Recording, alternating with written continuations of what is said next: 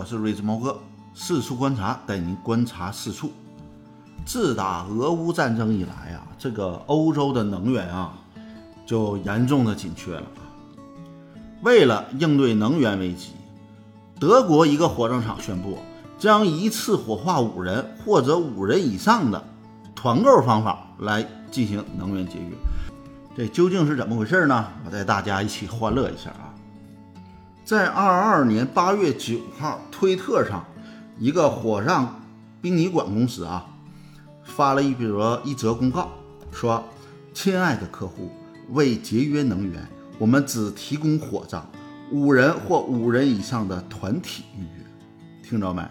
五人及五人以上的团体预约，也就是你买东西要团购，那么你火化也得是团购，不团购，对不起，我们不烧。”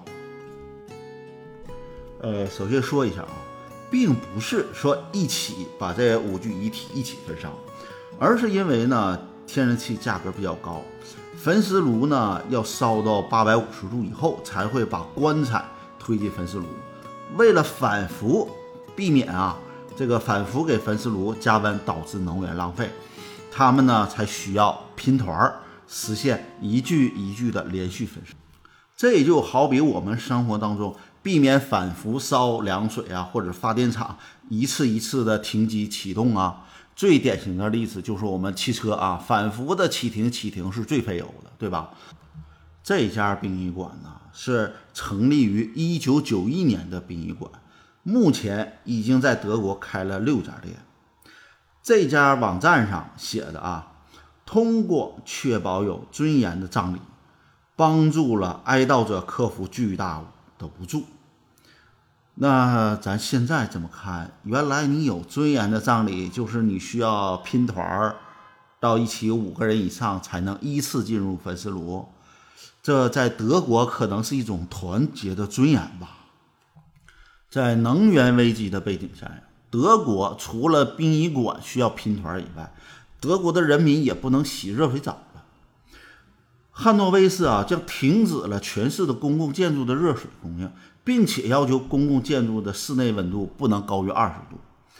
既然天然气短缺，那么就要限制消费者的使用，提高天然气的价格，那是最有效的措施。将不断上涨的天然气价格直接转嫁给消费者，专家预测能减少百分之三十三的天然气用量。所以，德国这个火葬场告示的真实性是毋庸置疑的。德国制裁俄罗斯啊，俄罗斯制裁德国出不允许出口天然气，那制裁的德国人民都需要拼团火葬场的，那是制裁呀还是制裁呀？啊，那究竟为什么会发生这种情况？只能说，这个世界上只有能源和粮食才是人类的真正的硬通货。比特币、黄金都不是货币啊，都是有锚定标的的。美元的锚是石油交易，人民币的锚是美元、黄金、粮食。而在俄乌战争后，卢布的锚是能源和粮食，而比特币的锚不但是虚无缥缈的人群共识，还大量的消耗了能源。那比特币凭什么不掉价呀？咱们回顾一下一八八三年的中法战争。那是镇南关大捷那一场啊，那是一场极度屈辱的战争。我们战争没输，可清政府认输，把清朝对安南领土的控制权转让给了法国，在事实上输掉了越南，号称不败而败。那输掉的原因是什么呢？是因为法国宣布大米为禁运品，掐中了清政府的命门。为什么大米是清政府的命门呢？因为一八七八年清朝发生了。大荒，饿死了一千多万人。到一八八三年啊，粮食还是要命的东西，所以法国能用大米拿捏清朝。一九四零年，美国开始制裁日本，禁止日本通过海运获得钢铁、石油等物资，并要求日本从东南亚撤军。这日本呢，被制裁的资源匮乏，只能是选择缓慢的饿死和悍然一战两个选项。于是，一九四一年十二月，日军偷袭了珍珠港。所以呢，我是看不懂俄乌洲啊制裁俄罗斯这种思路。古往今来，制裁不是应该阻止被制裁国获得能源吗？那怎么能有自断经脉、宣布自己不能进口能源和粮食的道理呢？欧洲的政客真的已经愚蠢到这个程度了吗？只能说，欧洲的政客这种睿智啊和神奇的逻辑以及怪异的脑回路，让我无法理解，他们究竟是真的睿智呢，还是下一盘大棋呢？他们把俄罗斯踢出环球银行金融电信协会。能改变俄罗斯现今的天然气现状吗？人家俄罗斯高高兴兴提高天然气价格，减少天然气供应量，看着国库里的外汇稳定上升，难道不香吗？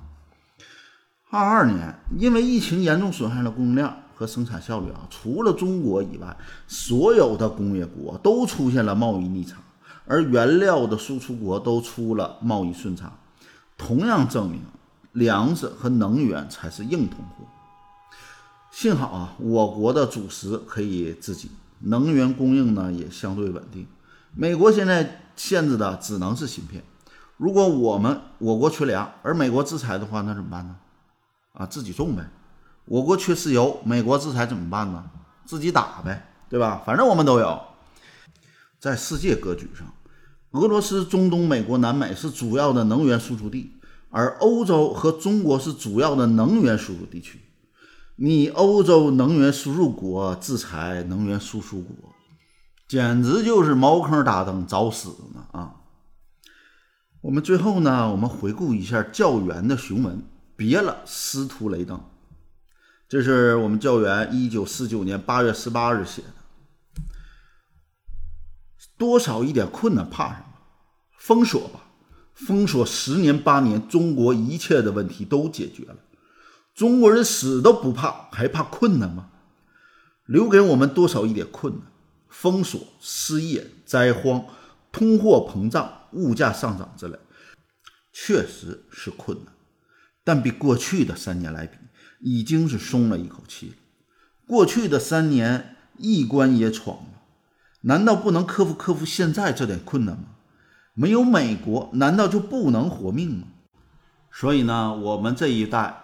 党的十九大报告指出，要以经济建设为中心，坚持四项基本原则，坚持改革开放，自力更生，艰苦创业，把我国建设成为社会主义现代化强国而奋斗。今天的节目就到这里了，有什么想说的，请在评论区留言。您的评论是我最大的动力。我们下次再见。